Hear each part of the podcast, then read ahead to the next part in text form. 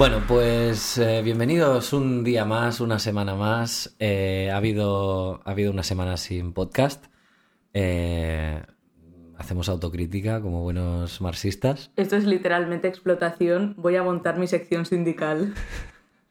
Eh, bueno, ya sabéis, si, si no queréis que, que Lucía haga- monte su sección sindical, eh, donad al Patreon como buenos capitalistas. Eh, y nada, ¿a quién más tenemos hoy por aquí? Pues me tenéis a mí, Adrián. He vuelto de entre los muertos del comunismo. Eh, ha vuelto, he's back. Eh, bueno, Sí, pues... Aprovecho para agradecer esta segunda oportunidad. Sinceramente no estoy muy satisfecho con mi aparición en el capítulo 1 y 2, pero, pero mira, me habéis liado de nuevo. Hombre, es que, es que yo, yo estoy muy contento de que estés aquí. Eh, bueno, pues vamos a seguir con, eh, con Engels, con el socialismo utópico al científico. Y, y bueno, vamos a empezar el capítulo 2 hoy eh, y a ver hasta dónde llegamos, más o menos, y vamos a ir haciendo. Eh, lo dejamos con los socialistas utópicos y Sí. toda esa Tengo, tengo que reconocer, ante todo el público, que yo en el anterior capítulo dije, voy a leerme también a Owens para opinar. Mentira, no. falsedad, falacia. No ha ocurrido. Hombre, es que- bueno, no sé, yo al menos no he tenido muchísimo tiempo para, para poder preparar los podcasts tampoco, o sea, imagino que tú aún menos. Hombre, y quien me conozca me justifica que la historia me ha absolvido. Y yo aunque no estuve, tengo que decir que es verdad que Engels suda mucho de Rousseau. Y no sé por qué suda tanto de Rousseau, porque Rousseau creo que de todos los filósofos de la ilustración es como el más Vamos, malote. vamos a hablar de Rousseau, es que Rousseau mola. A mí me encanta, lo puedo sacar en, en todas partes. O sea, es el padre de la desobediencia civil, es el puto amo. Sí, pero no sé, no sé hasta qué punto se metió en el mundillo socialismo, más allá de... Nada, pero Sí, Sansimón es que- tampoco, ¿sabes? Bueno, pero sí, San Simón dijimos ayer, ¿no? Que tenía pensamiento protosocialista o, o socialismo utópico. Bueno, vamos a ello.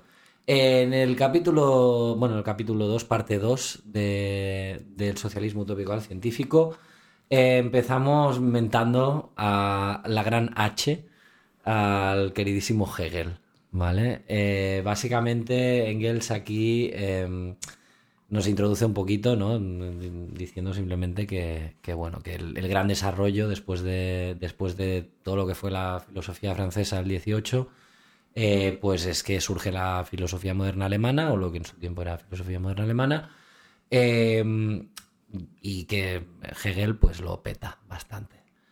Eh, entonces, voy a... mm, eh, Este capítulo es bastante sobre filosofía y voy a, voy a empezar hablando, eh, bueno, voy a empezar leyendo, que ya sabéis que leo muy bien, eh, y a ver, qué, a ver qué surge, ¿vale?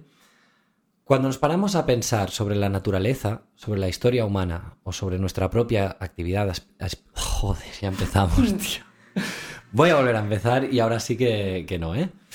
Cuando nos paramos a pensar sobre la naturaleza, sobre la historia humana o sobre nuestra propia actividad espiritual, nos encontramos de primera intención con una imagen de una trama infinita de concatenaciones y mutuas influencias, en la que nada permanece en lo que era, ni cómo y dónde era, sino que todo se mueve y cambia y nace y perece, ¿vale? Aquí yo me he subrayado un poquito más abajo otra cosilla que dice, pues todo fluye, y el fluye está subrayado por Engels, me hace gracia, fluye. Oh Dios, ya Vale. empezamos. No, sí, de hecho la famosa frase, se supone, al menos cuando a mí me lo dieron en el instituto, eh, de Heráclito es todo fluye, Exacto, todo- nada eh, permanece. Todo es flow.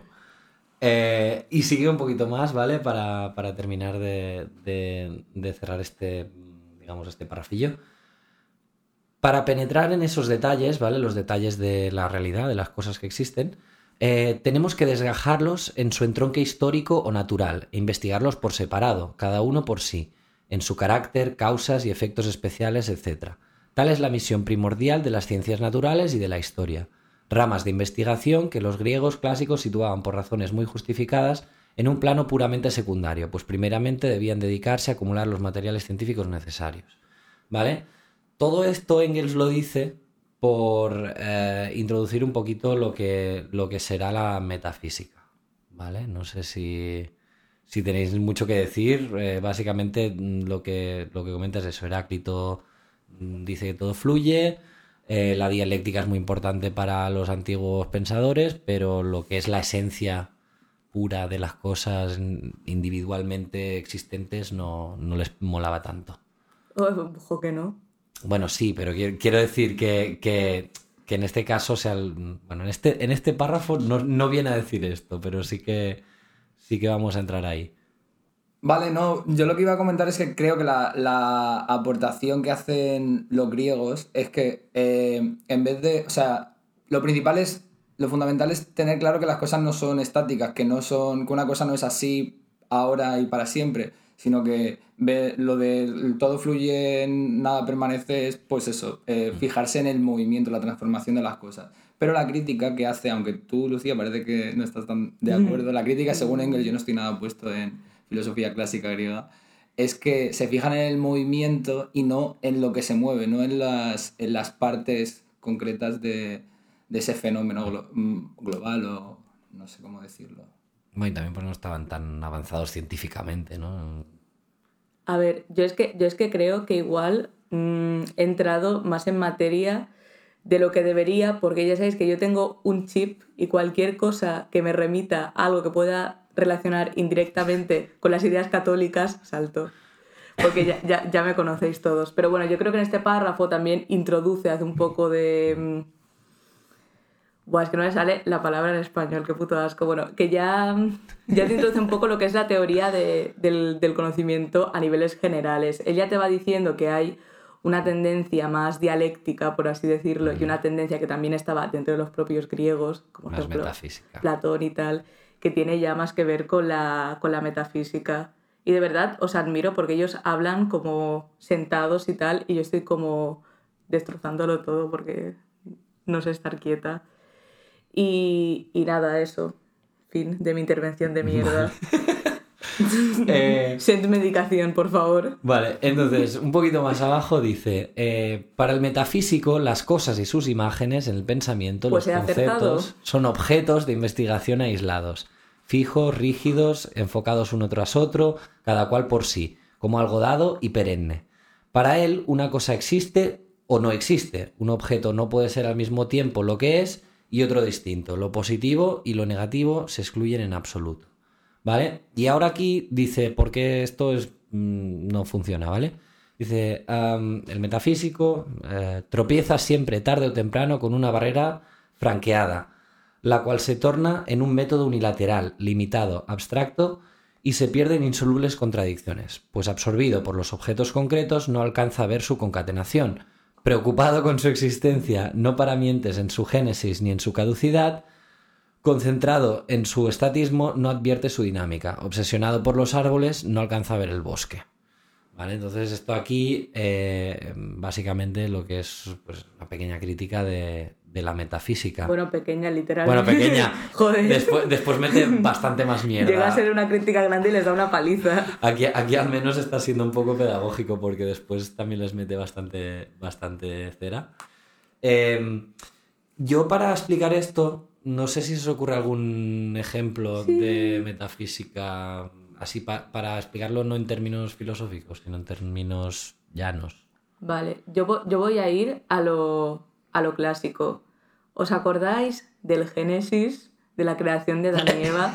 Pues la explicación cristiana de la creación del hombre no es, ah, bueno, ya dejando de lado todo el tema que poco científico tiene, no es en plan de es un bebé, nace, se desarrolla, tal, tal, tal, sino que básicamente es como, ¿ves este barro? De aquí nace un hombre de 30 años, le quitamos la costilla y nace otra señora, como era el patriarcado, probablemente de 15. La idea del hombre es el hombre. Básicamente. Es un poco eso. Yo eh, hay un ejemplo que también me gusta que es lo de mm, lo bueno, sí, es que en el fondo es una forma de pensar como muy estática, muy de las cosas son como son y, y bueno, también mientras después el rollo del sentido común y como el sentido común eh, es lo que se entiende por pensamiento metafísico un poquillo, ¿no? De, de, mm, esto es así porque siempre ha sido así y esto es así porque yo lo puedo pensar un poquito, ¿no? Hombre, la clásica naturaleza humana. Sí, está. Bueno, yo el ejemplo que tenía, no sé si a lo mejor es muy forzado, es simplemente porque, mira, quiero, quiero traer algo de, muy, de rabiosa actualidad y punto, pero eh, a lo mejor me equivoco, eh, corregidme si me equivoco. La tradición, la tradicional visión que hemos tenido de Batman y del Joker.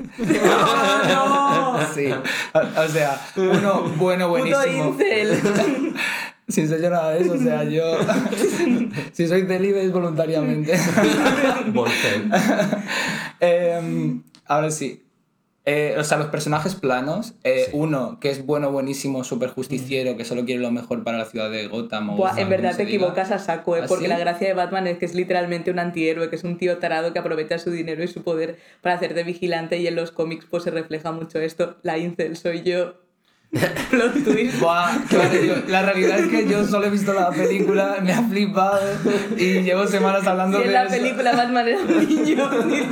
Ya, pero ya se veía venir que, que ¿qué era? Era el hijo de la élite y lo único que Esto quiere bueno, es perpetuar sí. la dictadura de la burguesía. Es lo único que quiere. Y el Joker, pues, ¿qué es? Hijo de, de, de los marginados de la muchedumbre y lo que quiere es puta justicia.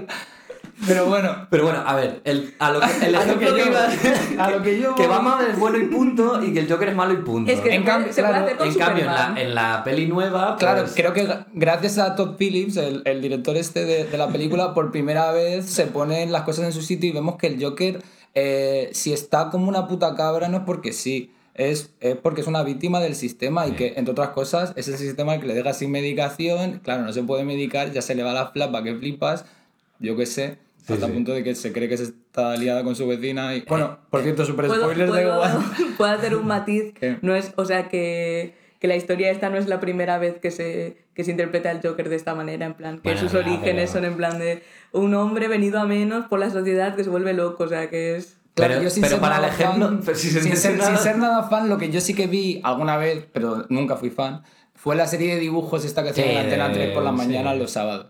Y ahí yo sí que veía que uno era eh, acabas, de, malísimo. acabas de destapar tu puretismo, o sea, tu, tu, tu Ah, bueno, sí. viejo vindad. Sí, nací en el 89, gran año, por cierto.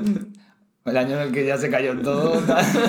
Pero, eh, eso, y claro, yo, yo que estaba ahí estancado en aquella serie de Antena 3 y ahora veo esta película, digo, joder, o sea, que aquí hay un trasfondo, es que este, este tío... Claro, hay, eh, hay un desarrollo, una concatenación de cosas que llevan dialécticamente al Joker. Exacto. Exacto. Los buenos no son tan buenos ni los malos tan malos, eso es lo que digo. Entonces- y por cierto, sí. el que también merecería un análisis dialéctico es el propio director, el, Todd- el ¿cómo se llamaba? Todd Phillips. O sea, este Literal, tío se lo ha apuntado. es el, sí, me lo ha apuntado porque mirarse. evidentemente no me acordaba del nombre. Pero resulta que este tío, o sea, yo no sé de qué, qué, qué desarrollo, o sea, bueno, sí que evolución se ha producido en él para que pase de eh, road trip, eh, viaje de pirados, que es memorable también de mi adolescencia, eh, o resacón en Las Vegas, que ha dado para el resacón 2, 3, 4. Bueno, sacado pasta con eso, no sé. Y que pase de eso a Joker, o sea, un salto, bueno, ha cambiado de... Bueno, en el fondo, a ver, Maestro. entiendo que Bueno. los directores hacen resacón en Las Vegas pues para poder hacer Aquí, el, aquí el podemos entender el salto, el salto entre lo cuantitativo y lo cualitativo. Cuando hay suficiente cantidad de pasta, puedes hacer calidad. Vale, bueno, eh, continúo, ¿vale? Eh, ¿Valía o no valía el ejemplo? Sí, sí, el ejemplo es cojonudo. O sea, Ah, vale, no, es que a mí me ha yo no gustado. tan claro. No, Eh, en verdad no, pero, pero ha sido divertido. Vale, entonces Engels nos dice, en cambio, para la dialéctica que enfoca las cosas eh, y sus imágenes conceptuales sustancialmente en sus conexiones, en su concatenación, en su dinámica, en su proceso de génesis y caducidad, fenómenos como los expuestos no son más que otras tantas confirmaciones de su modelo genuino de proceder. Eh, eh, ejemplos que, bueno, iban a ser, yo me pensaba que diríais cosas más del palo, pues las flores nacen, se reproducen, no, No sé somos- qué. no somos así de simples. pero bueno, los ejemplos de Engels no, No son, no son del Joker, no son del Joker, pero, pero bueno, son más de astronomía y tal. Em, Podría haber traído aquí a Carl Sagan o algo, pero sí, tampoco... Entonces dice, eh, solo siguiendo la senda dialéctica, no perdiendo jamás de vista las innumerables acciones y reacciones generales del devenir y del perecer, de los cambios, del avance y del retroceso, llegamos a una concepción exacta del universo, de su desarrollo y del desarrollo de la humanidad, así como de la imagen proyectada por, por ese desarrollo en las cabezas de los hombres. Y este fue, en efecto, el sentido en el que empezó a trabajar desde el primer momento la moderna filosofía alemana. Es decir, la filosofía alemana coge la dialéctica y dice, pa'lante con esto. Y bueno, habla un poquito de Kant y, y ya se va a meter a Hegel. No sé si queréis comentar es algo. eh, me antes. siento súper tentada a intentar explicar la dialéctica con las vecinas de Valencia. Adelante, o sea, es un tema que, o sea, que si lo consigues bien, o sea, va a ser brutal y si no, pues Lo cortamos, delete, o sea, lo lo borramos y, y punto. A ver, si no se borró su broma de mierda el episodio pasado, se, te- te te quedan la- las vecinas, sí, se Vale, quedan las vecinas de Valencia. A ver, si analizamos el, el episodio, de hecho, como que, le- que el episodio intenta como sacar ocio de lo que es un pensamiento metafísico y otro dialéctico. Para empezar, una vez que se presentan las vecinas, a la vecina de las bolsas de plástico se la presenta como la vecina buena. Y la otra como la vecina mala porque le tira mierda encima, porque tal. Corín, sí. Orin, orines, la llama puta, puta, puta. Sin ser ella. Sin ser ella, nada de eso. Entonces, Y claro, la otra tiene pensamiento metafísico. no, no, los, los 20 primeros minutos son puramente metafísicos porque se esencializa a los dos personajes. Como la vecina aparentemente cuerda y la vecina loca que le tira orines y le escribe putón. Pero hay un cambio narrativo. De hecho, hasta se nota. A mí me parece, además, un episodio que a nivel de dirección es muy bueno, ¿eh? Hay un momento en concreto en el que la vecina de las bolsas entra en su casa. Ujú. Habla de unos hijos que no están. Ves que su casa está llena de ángeles. Y tú dices. Ángeles del chino, además. Ángeles del chino. Que ahí ves cómo se empiezan a incorporar elementos narrativos a un personaje construido metafísicamente durante 20 minutos. Y esto se hace para sembrar la duda. Pero dejando de lado los. Un giro de guion inesperado. Sí, sí, es una película de sé. Sí, sí. Pero bueno. Y entonces es cuando se presenta ya no la esencia, sino el personaje con sus contradicciones Ah. de la vecina que le tira orines.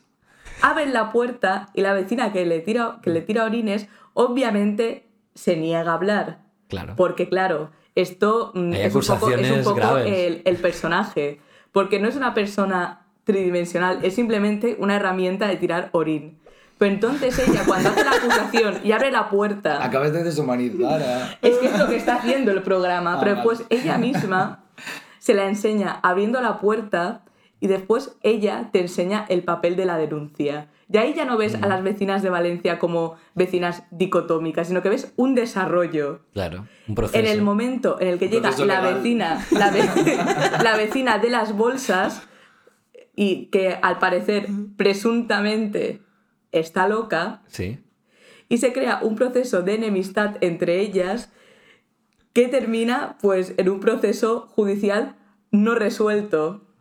O Hasta sea, día que no de es hoy que no hasta ten- día de tenemos hoy. información. No la tenemos, pero vemos cómo se han representado las cosas primero de una manera metafísica y después en contraposición te enseña el conflicto de manera Claro. dialéctica. Muy bien. Es que alguien debería llamar al director de ese programa porque yo creo que ya ha pasado Por- años, ya podían hacer el... Por 10 cierto, si, si, si, eh, si la gente no sabe de lo que estamos hablando, y es bastante posible, eh, dejaremos un link en algún lado, eh, no sé, en, en Twitter, y, y ya lo buscáis. Bueno, ¿os ha gustado el ejemplo? Es un ejemplo bueno. Es que son hombres de poca fe.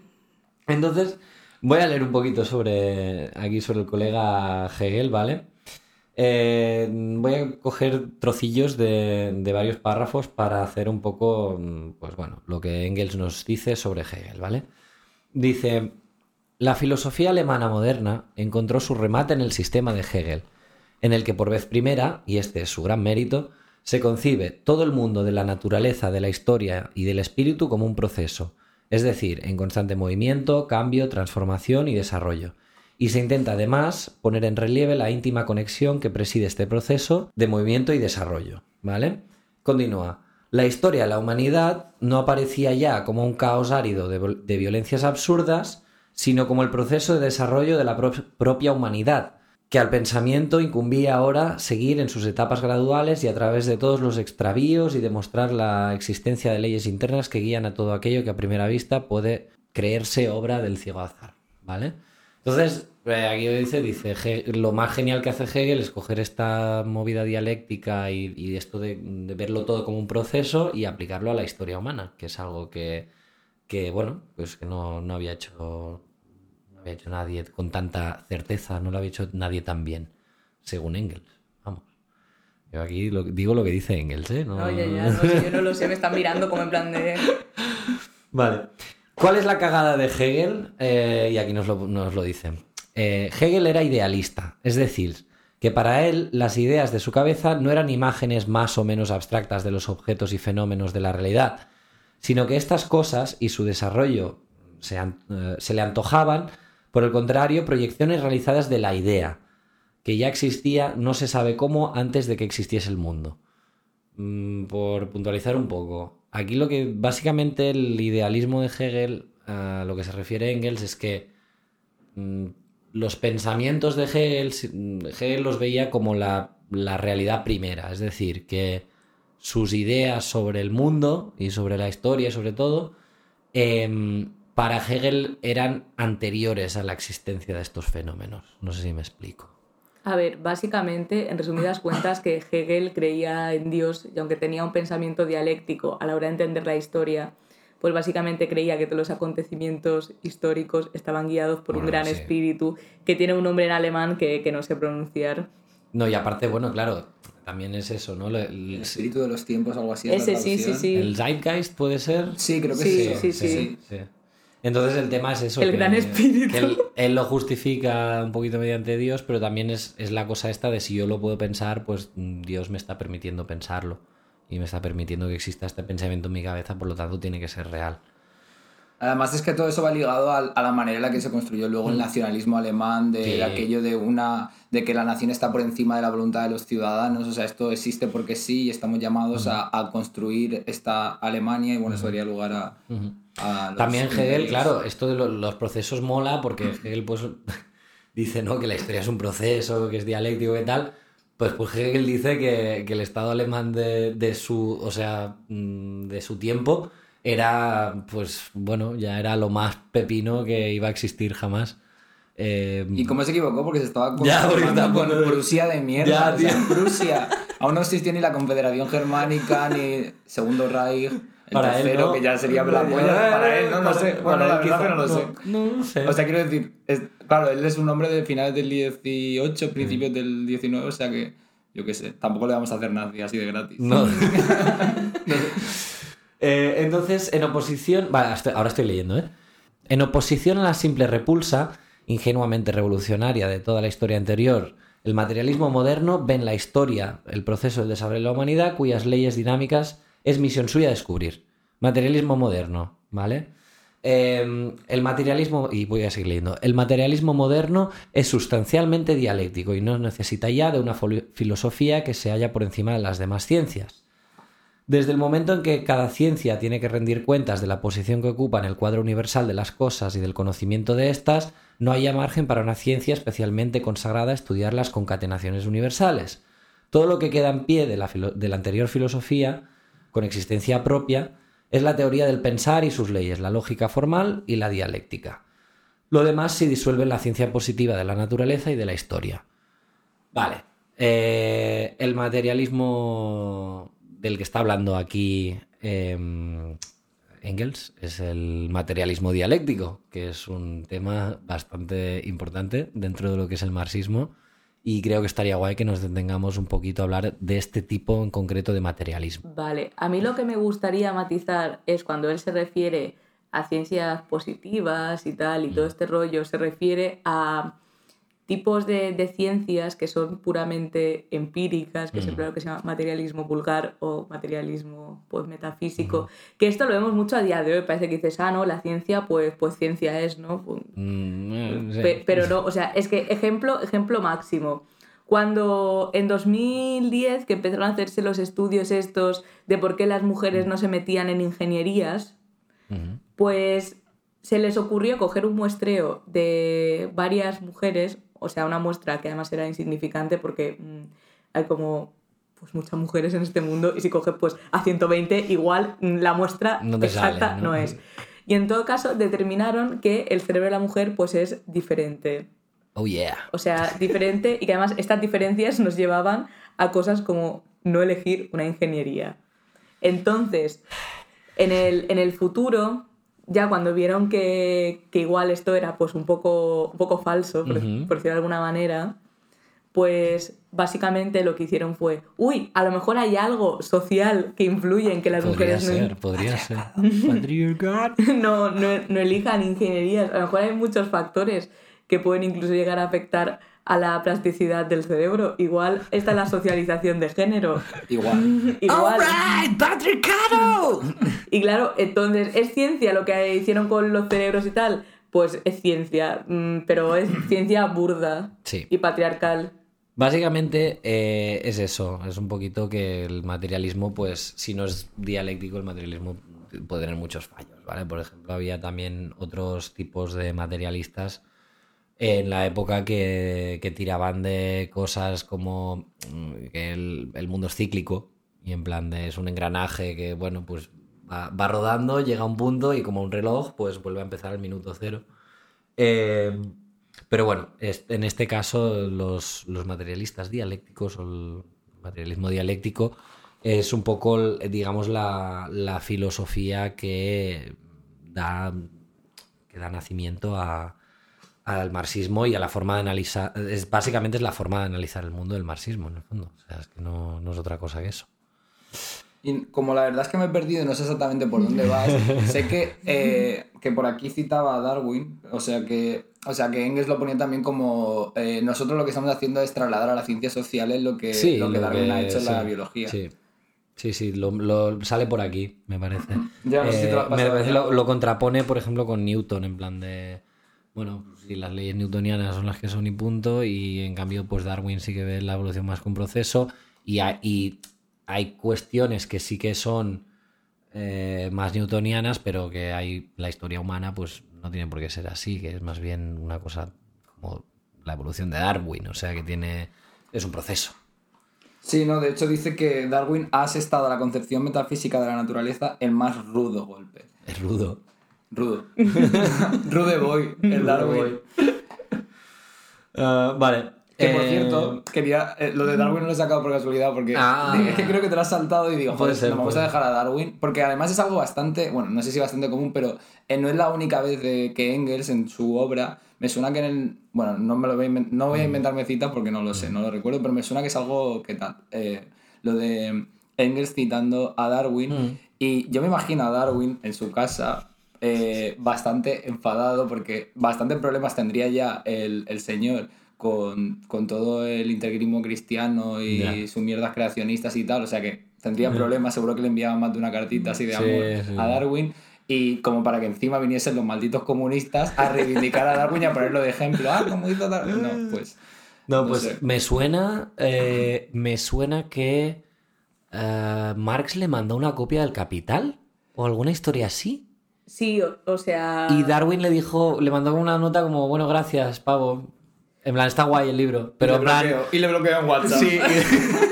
No, pero que además Darwin pues tenía lo suyo, porque a todo esto pues era un misógino, él mucho acertar Bueno, claro. con las tortugas, pero... Pero- Pero tenía buena barbita, no sé, muy.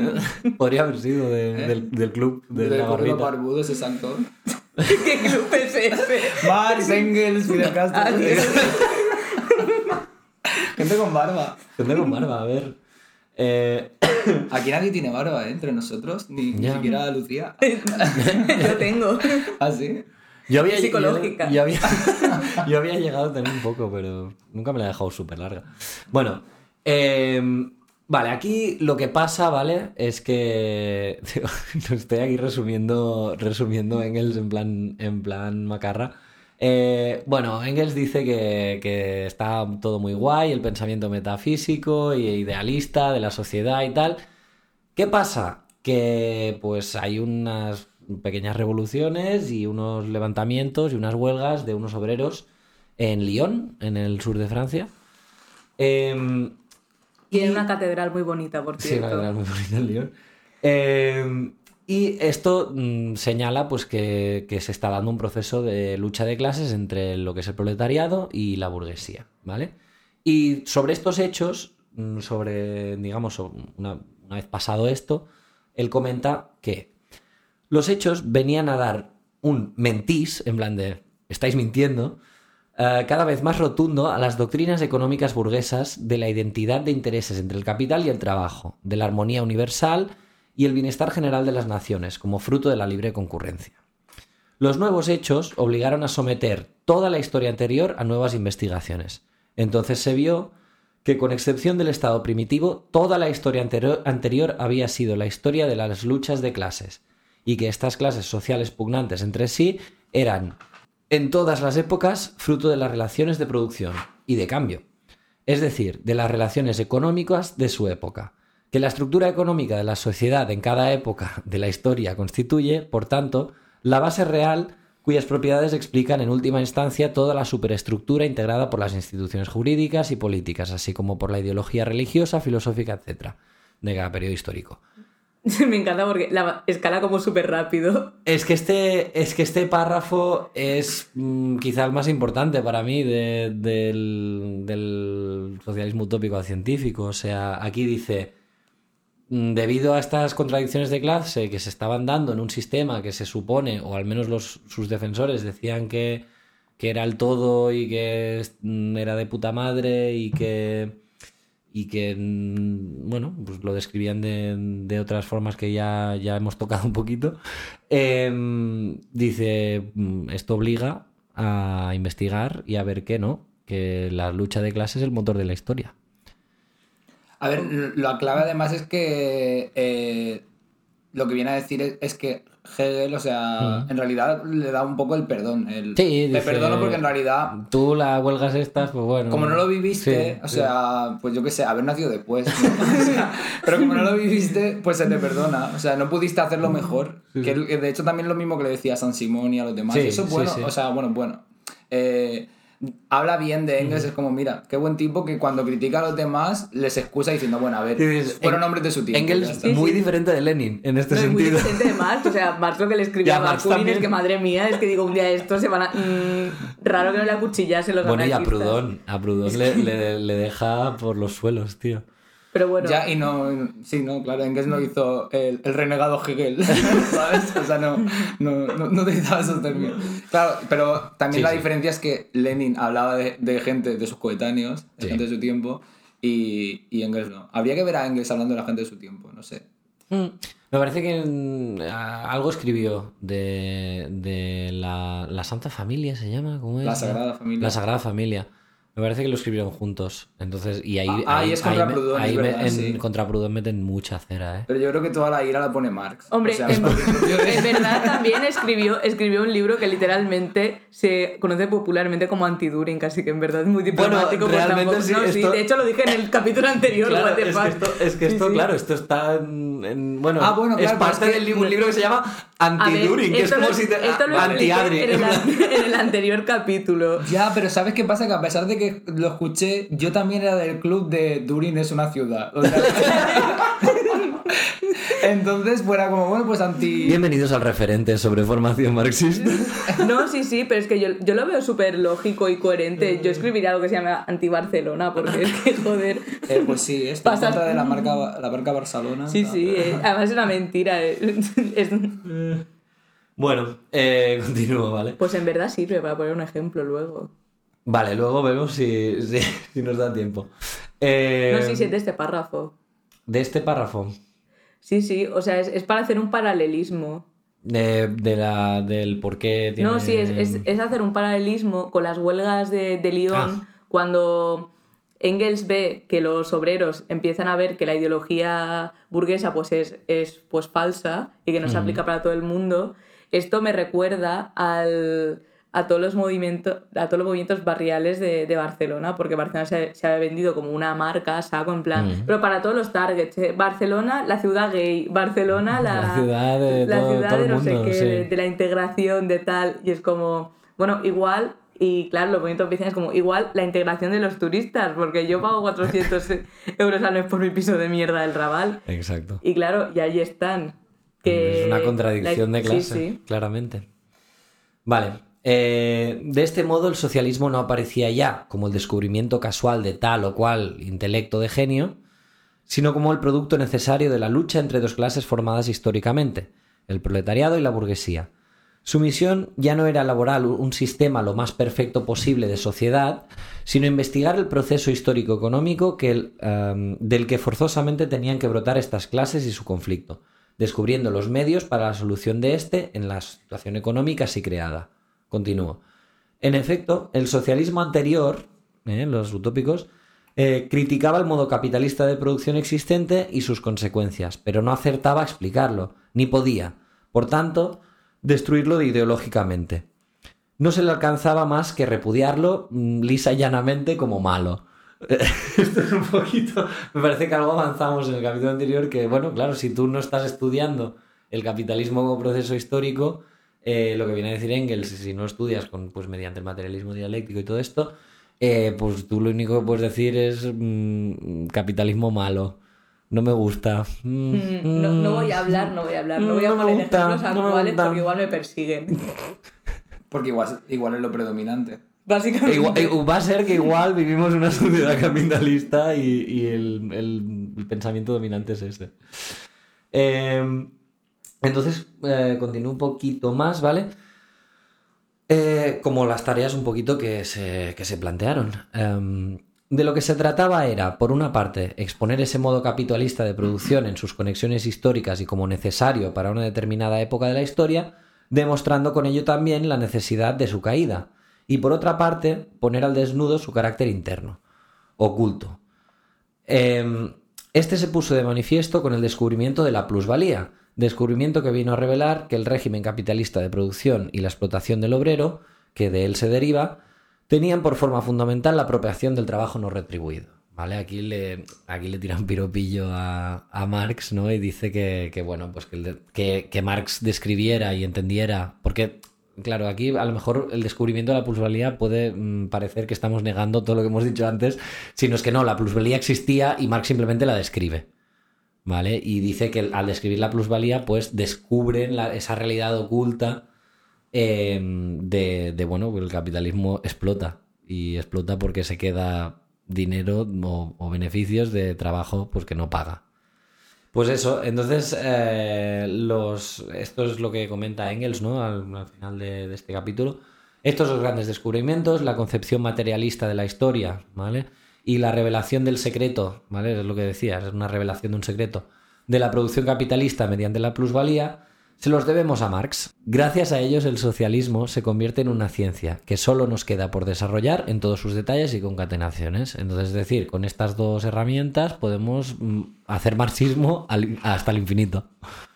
Me gusta además que Marx aparezca subrayado. Solo la palabra Marx. Sí, Marx lo subraya porque es que le quiere mucho, tío. Es que es como- su bro, Porque además esto está escrito a, a su muerte, ¿no? su lover. Hombre, No, en realidad sí, total. es que O sea, yo no sé si, si Marx quería a Jenny, pero, pero Engels quería a Marx. O sea, Sí, eso sí. sí. A la Jenny y tal, pero. Es que realmente, bueno, aprovecho para anécdota. Bueno, vimos, de hecho, nosotros, nosotros tres y creo que alguien más, vimos el joven Marx. Ay, Y sí. cada vez que pasaba algo homoerótico parecía que veíamos un partido de fútbol y nos poníamos a aplaudir delante de la tele. Ya recuerdo la escena en la taberna y los dos Ya, están ya. acaramelados. Ahí Sí, dibujando. unos, ¿no? unos gritos. Bueno, es lo que tiene, es lo que tiene este tipo de películas así de, de la vida de la gente. si, tú- si todos están ahí leyéndose, leyéndote su teoría, lo has casi deshumanizado un poco al pobre y después ves su Sí, vida sí. y dices, La- ¡ay, la qué bonito! de, el mejor momento es cuando tira la, la pancarta de los no sé qué y nosotros, el mejor momento cuando está mariconeando con Engels. Exacto. Hombre, cuando tira la pancarta es un poco un momento trasovárico, en plan, tira la copa. Referencias. Bueno, pues hasta aquí el capítulo 6. Eh, eh, Ah, ya tenemos el capítulo. sí, ya tenemos el capítulo. Joder, ha, ido, ha ido un poco rápido hoy. Eh, Bueno, yo quería decir cosas, pero bueno, aquí se me censura. Bueno, Bueno, pero a ver, ya, grabaremos más capítulos. Ni que no sea la pasa primera nada. vez. Eh, Que se me censura pues muchísimas veces. bueno, al que hemos censurado un poco ya es a Alberto, que no ha venido. Eh, pero bueno, bueno, pero Valencia ha estado presente a través de las vecinas. Valencia vi- sí. vicariamente. Hemos canalizado sí, sí, su sí. espíritu Muy desde bien, las Muy bien, vecinas. muy bien. Pues nada, eh, eso, suscribiros al podcast. Si este es el primero que escucháis, os recomendamos que empecéis desde el principio, eh, o al menos desde el principio de este libro. Eh, y nada, dada al Patreon, que estamos a puntito a puntito de tener suficiente pasta para el SoundCloud Pro, que me lo han subido de precio. Eh, entonces hablé un poco pronto. Ah, entonces sí, nos falta un Patreon más para poder pagar el SoundCloud Pro y pues bueno, si os gusta, si os gusta escuchar en SoundCloud, pues ha- haced la inversión, porque a mí me da igual. hacer contenido extra para los Patreons, en plan, una felicitación personalizada de cumpleaños. Ah, por cierto. En plan, te cantamos el cumpleaños feliz o algo así. Y además en vídeo, porque nos puedan ver la cara. Uf. Vale, por cierto, eso sí, voy, voy a, voy a ¿eh? hablar de las, Habla las tiers de los. Patreons, ¿vale? Eh, ahora, ahora mismo solo hay dos tiers, ¿vale? De estas de como rangos de Patreon. El de dos pavos, ¿vale? Que pues te hacemos un tweet, te mencionamos en un tweet, que seguramente tengas tú más seguidores que nosotros, porque tenemos 170 y pico, no son muchos. Eh, pero bueno, nosotros te mencionamos en un tweet. Y si das cinco pavos o más, eh, te invitamos a un Discord en el que en el que estoy yo y pues bueno, puedes comentarme cosas y cosas que te gustaría decir o que te gustaría que habláramos el podcast, mierdas así. Vale, yo propongo que si haces otro, otro tier de esos, yo por 10 euros leo un fanfiction. Buah, fanficción, pero de personajes marxistas de la historia. Obviamente. Vale, ¿de qué duración? ¿De un minuto? ¿Un minuto Pues y sí, medio? puedo, puedo leer rápido. Vale. Y de hecho, hasta puedo escribir yo el fanfiction, pero tengo Eh, Vale. Llámame alfabeto, pero no sé de qué coño hablas. Es- de historias ficticias. Es- o sea, de sí, historias como re- una ficticias re- entre personajes. Sí, como meter a personajes reales sí. o personajes de otras series o no, lo que sea, en este caso serían Mm. personajes del marxismo, y hacer como historias románticas. 10 euros escribo un Marx Muy mal por escritas normalmente.